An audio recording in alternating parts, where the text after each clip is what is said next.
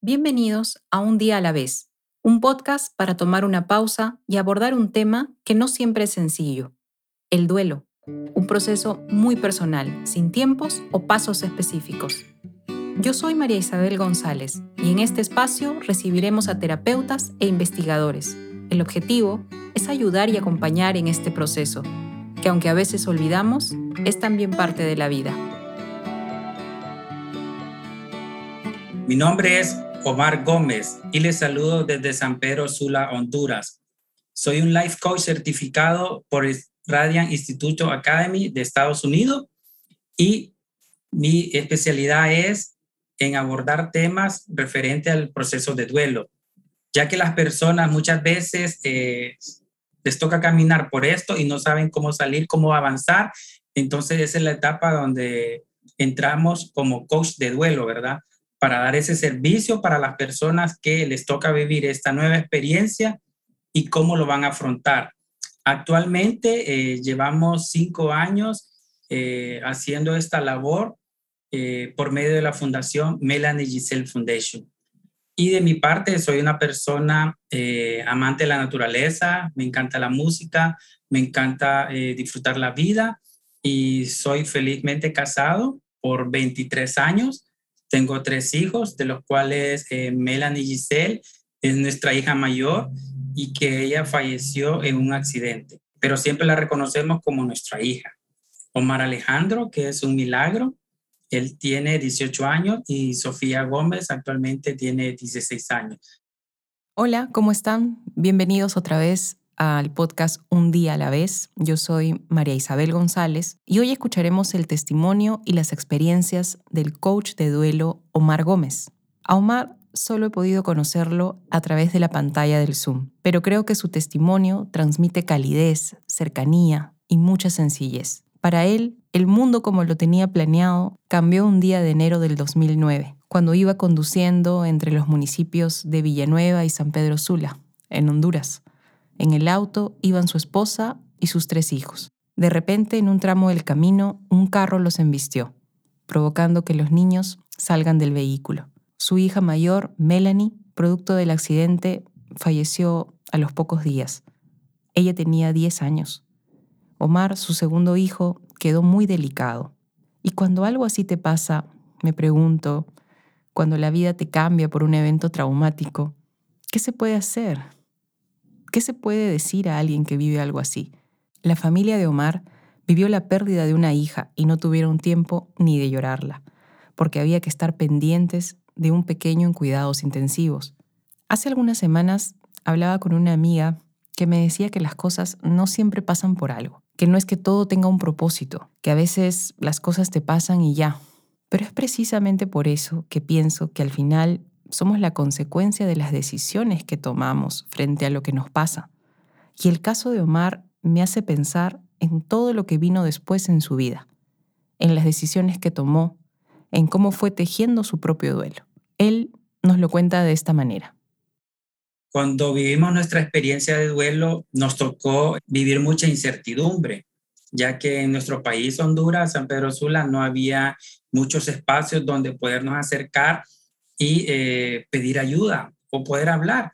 Entonces, nos tocó prácticamente empíricamente a vivir esa experiencia, aparte de que estábamos bien jóvenes. Teníamos a nuestro hijo Omar eh, con las secuelas del accidente, entonces estábamos viviendo prácticamente un duelo en el, que, el cual no, no lo podíamos abordar mucho, la pérdida de nuestra hija, ya que nuestro hijo eh, requería mucho cuidado. Entonces eso nos tenía eh, prácticamente muy ocupados en él, en su tratamiento, en salir adelante, en el cual prácticamente eh, creo que solo en las noches era como que caíamos a la realidad de lo que estábamos viviendo, de la pérdida de nuestra hija, porque inclusive a los seis días que de tener el accidente, nuestra hija falleció. Tuvimos que enterrarla y de ahí regresar al hospital, estar pendiente de, su, de nuestro hijo, porque él estuvo en cuidado intensivo. Estuvo prácticamente 21 días entre la vida y la muerte. Entonces cada día era como, estén preparados para lo peor, eh, no sabemos, el pronóstico es reservado, solo lo podíamos ver 10 minutos al día para ver su evolución. Y obvio, teníamos la fe de que Omar iba a salir de ahí. Entonces, a raíz de todo ese tiempo que vivimos el que no había un espacio donde podernos acercar, hablar de lo que estábamos viviendo, de la experiencia, eh, eso nos marcó. Nos unimos como pareja, ¿verdad? Para poderlo hablar en la noche. Y creo que la, la Biblia fue nuestra guía en ese momento, ¿verdad? Para poder. Y descubrimos que había un grupo de madres que habían perdido hijos. Casualmente en esos meses se había abierto, pero así era, ¿verdad? Literal, grupo de madres que habían perdido hijos. Entonces, pero nosotros los hombres también sentimos, digo yo, porque eh, yo voy a hablar, digo, me voy a acercar a ellos. Y así fue que eh, encontré un grupo, ¿verdad?, de, de, madres que me han perdido Y invitaba a mi esposa que nos acercáramos, pero en su, su vuelo pues estaba muy dolida, no quería salir, no quería hablar, decía que que cuidar al niño y creo que eran parte de su etapa que estaba viviendo ella, ¿verdad? De negación, de no salir. Entonces, eh, sea como sea, yo fui esa persona que la impulsó a que ella eh, es que me van a ver llorar, pues no, si hay que llorar, hay que llorar, le digo yo, porque creo que va a ser el momento en que podamos canalizar. Imagine yo pensando eso sin saber que eso era como una terapia sanadora en que nosotros pudiera, tendríamos que expresar nuestros sentimientos. Y así fue que eh, nos acercamos al grupo, también fue eh, un grupo que coincidía en que éramos católicos la mayoría, que sí habíamos perdido hijos, todos los que estábamos ahí. Y ese era como un, común denominador y nos reuníamos por una hora y media y de ahí hablábamos, ¿verdad?, de nuestra experiencia y creo que eso también fue algo que nos ayudó. Al descubrir todo lo que dejó escrito nuestra hija Melanie, eh, ver su cuarto, su, su, ropa y todo lo que dejó, ella tenía su diario. Y en su, diario, su tercera meta era crear una fundación. Él no especificó en qué, solo lo dejó escrito y eso resonó en nosotros, cómo podríamos honrar la memoria de nuestra hija. Pero primeramente teníamos que canalizar nuestro duelo y creo que nos duró aproximadamente eh, cuatro o cinco años el poder canalizar primeramente nuestro duelo y nos quedó esa, esa idea, ¿verdad? Cómo honrábamos la memoria de Melanie creando una fundación.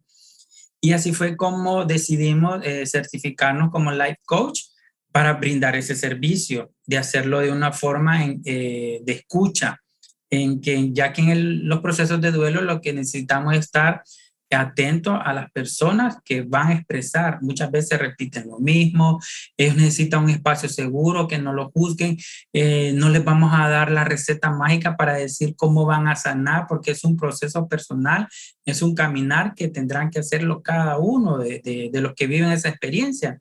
Entonces, eso nos inspiró realmente a, brindar ese servicio, apoyar a otras personas que van a comenzar ese proceso.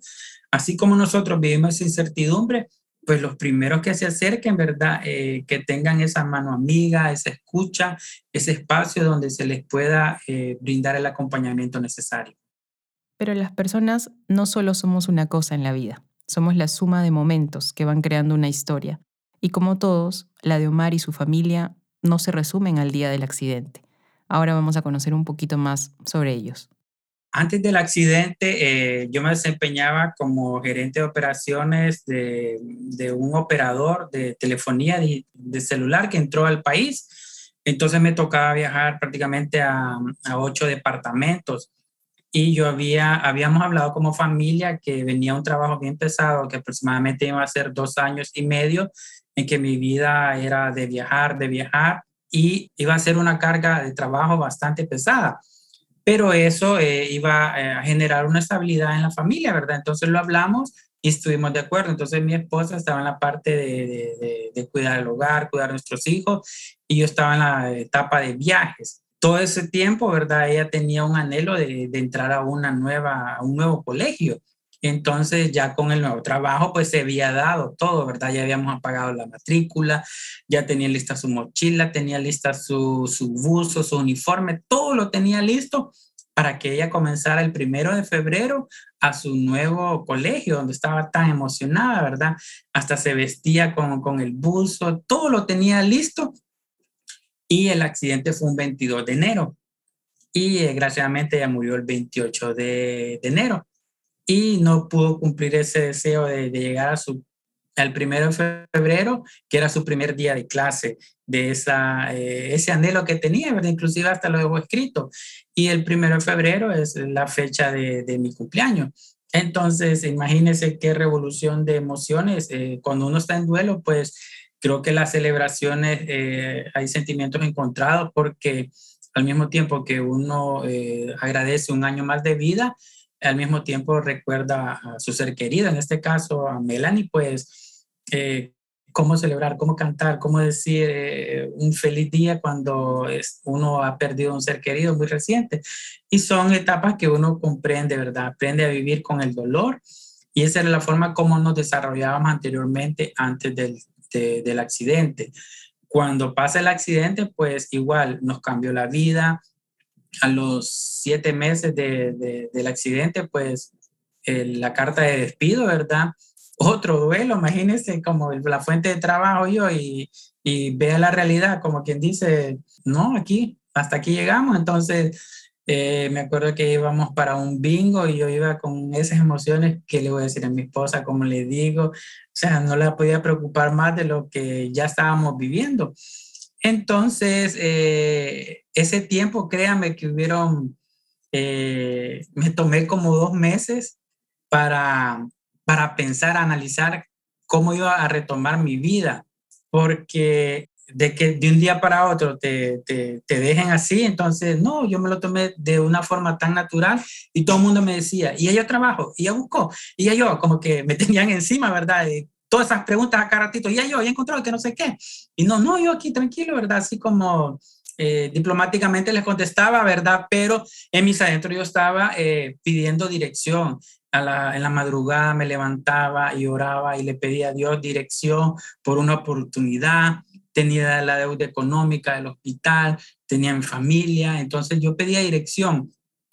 Y eh, ese tiempo, pues, surgió la idea de empezar un nuevo proyecto, de, de, ser real estate, eh, bien, agente de bienes raíces y de construcción.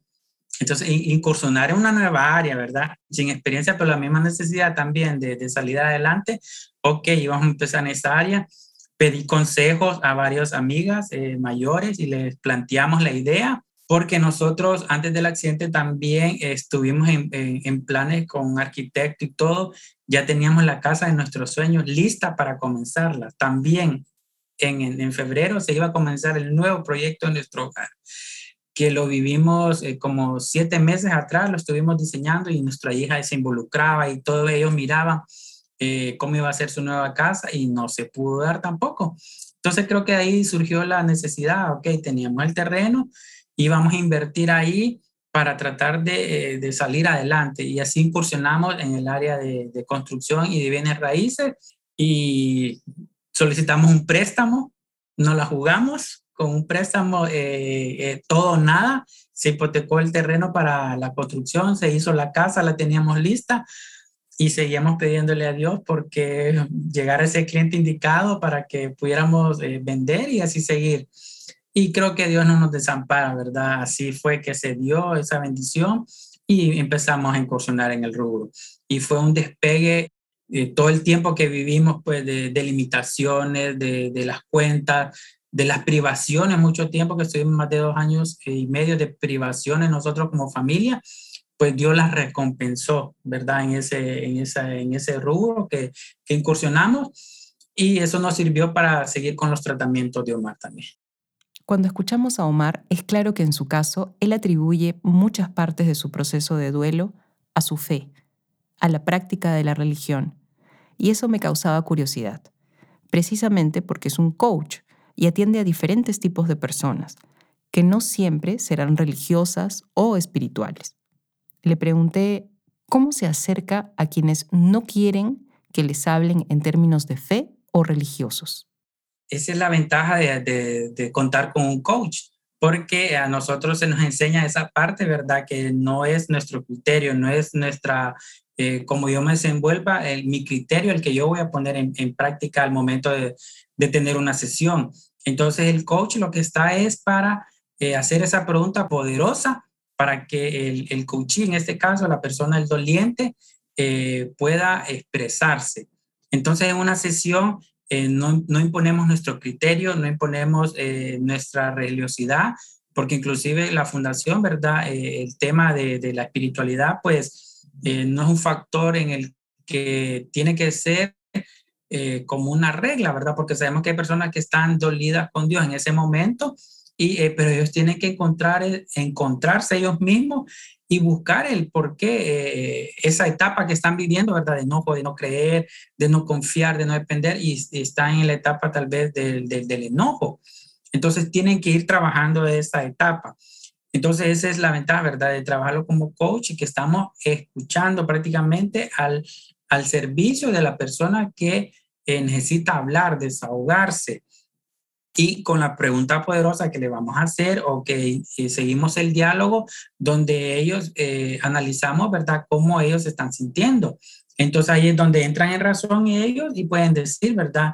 Ah, posiblemente este, esto me esté haciendo daño a mí, pero quien lo va a descubrir en este caso es el doliente. Lo que sí es, eh, en, en, el acompañamiento lo que hacemos es acompañar y muchas veces lo que el doliente necesita es expresarlo, hablarlo se le dan unas pautas donde eh, primeramente se le brinda la confianza, donde él se puede expresar, donde él esté en un espacio seguro de todo lo que ahí se habla, no se va a repetir, no se va eh, eh, a cuestionar, no se le va a como a, a, señalar, ¿verdad? Entonces, porque ese es el temor que tenemos de las personas, ¿verdad? No queremos que nos aconsejen o que nos digan qué hacer, porque a la larga, si yo lo quiero hacer, lo voy a hacer y si no, no a mí nadie me va a venir a decir, tienes que hacerlo. Entonces el ser humano es así por naturaleza, ¿verdad? Que eh, quiere llevar la rienda.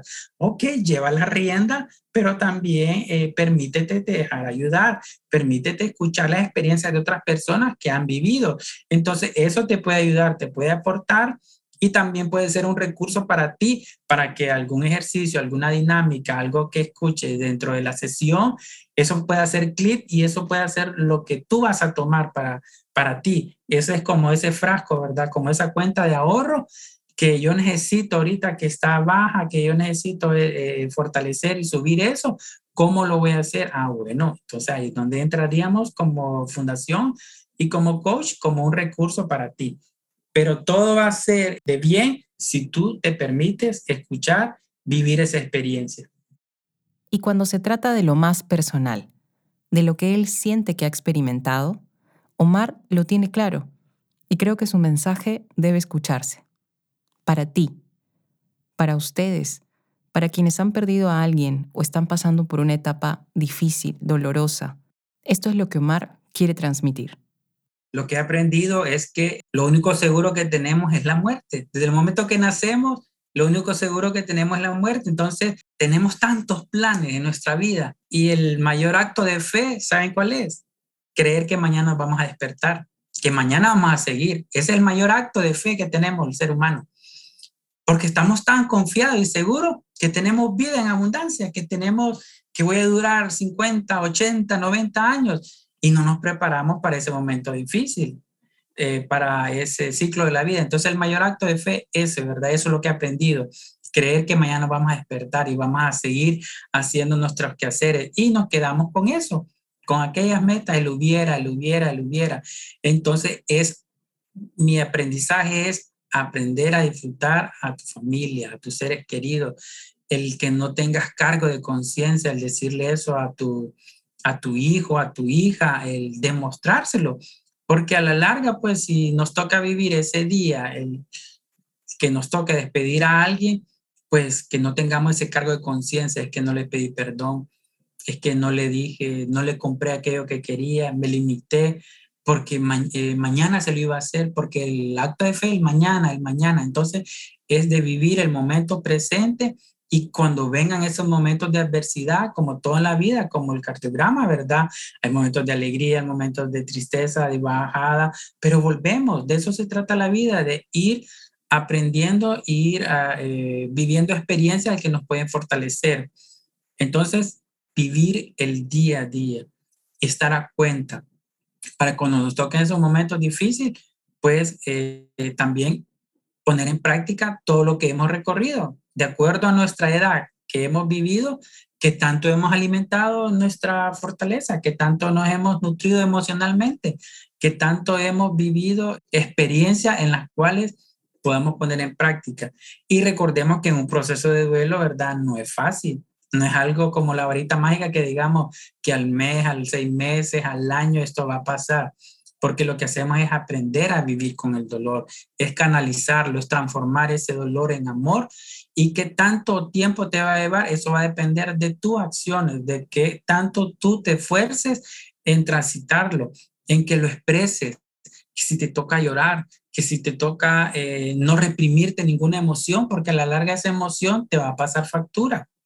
Se va a debilitar tu cuerpo, te vas a enfermar más, te vas a descuidar entonces creemos que estar en un estado de dolor, de sufrimiento, yo le estoy demostrando a mi ser querido cuánto lo amo.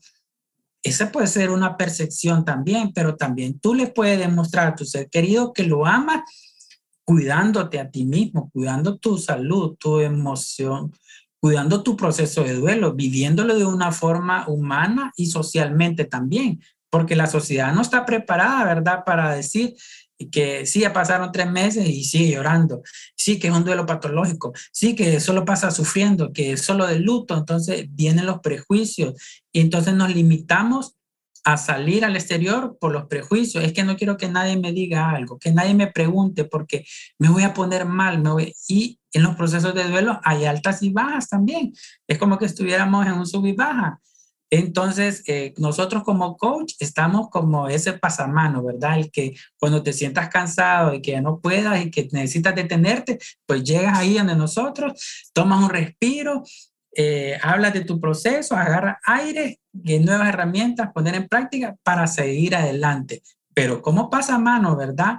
No como alguien que va a hacer ese trabajo por ti. Y eso sería como un gran aprendizaje para las personas que viven el proceso de duelo, ¿verdad? Que eso es personal y nadie puede hacer la tarea por ti, nadie más.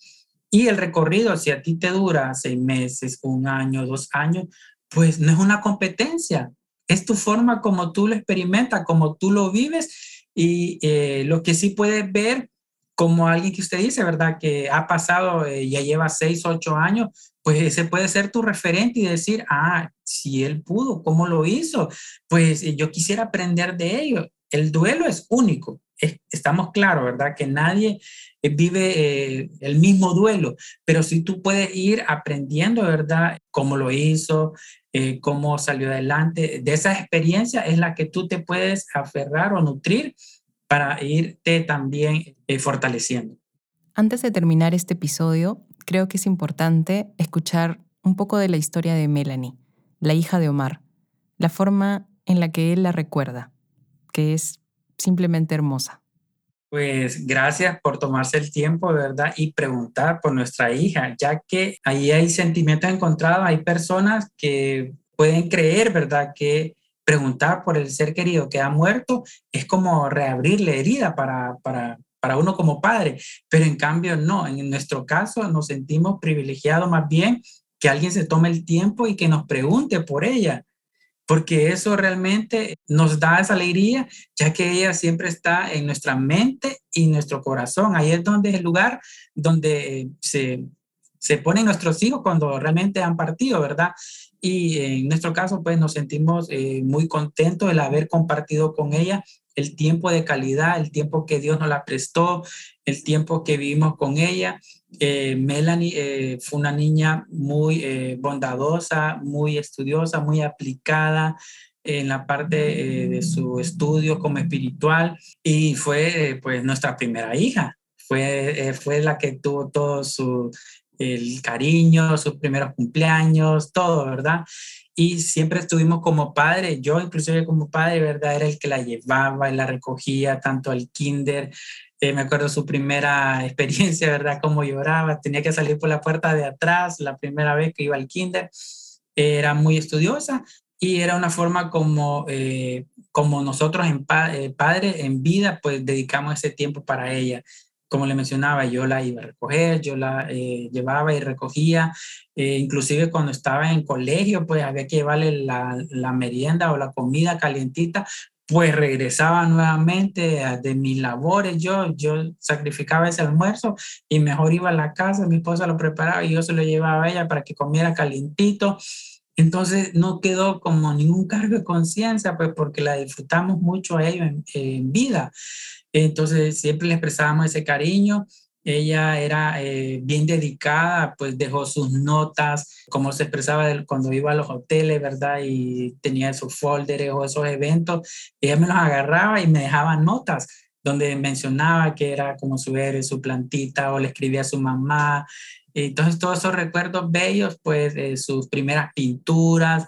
Soy de esos padres que guarda todos esos recuerdos, ¿verdad? De, de, de anécdotas y que eh, son los que eh, son los tesoros pues que su legado que dejó. Y más que todo pues su, eh, su, su, tercera meta que ella dejó escrita verdad que era crear una fundación pues como pareja como familia con nuestros hijos. Lo hablamos lo decidimos y era una forma como íbamos a honrar su memoria verdad en poder apoyar a otros padres o a otras personas que iban a pasar un proceso de duelo para que ellos pues no se sientan solos, no se sientan tristes y no vivan eh, un, dolor pues aislado.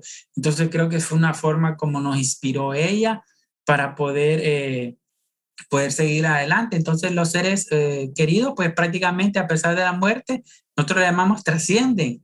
Ellos trascendieron porque imagínense, a pesar de que ella, está, ella falleció, pues su legado se mantiene algunas personas se acercan a la fundación eh, y posiblemente ni conocen la historia, eh, todavía ellos no, no, no, relacionan porque están en, su proceso de duelo, están eh, en su dolor y yo lo que necesitan apoyo, es ayuda. Posiblemente más adelante, cuando se desarrollan las sesiones o, o revisan la página y analizan y ven que somos nosotros los que vivimos esa experiencia y que estamos ahí apoyándoles cuando dicen, wow, no sabía que, que eran ustedes, que, ustedes vivieron todo esto. Dice que, pucha, entonces ahí se crea una conexión entre la experiencia, la vivencia con lo que es el servicio y la preparación para el doliente. Entonces, ahí está eh, eh, lo que es Melanie, ¿verdad? Una niña bondadosa, fruto de, una familia pues que fuimos creados pues para, para cuidarla y llegó el momento de que teníamos que despedirla Estoy muy agradecida con Omar Gómez por haber compartido su tiempo y su historia. Finalmente, si desean contactar con la Fundación Melanie Gisele, que creó Omar y su familia para acompañar en esta etapa de duelo, dejaré todos sus datos en nuestras redes sociales. Gracias por acompañarnos una vez más y hasta el próximo episodio de Un día a la vez. Un día a la vez es un podcast producido por María Isabel González y Juan José González. Música original de Juan José González.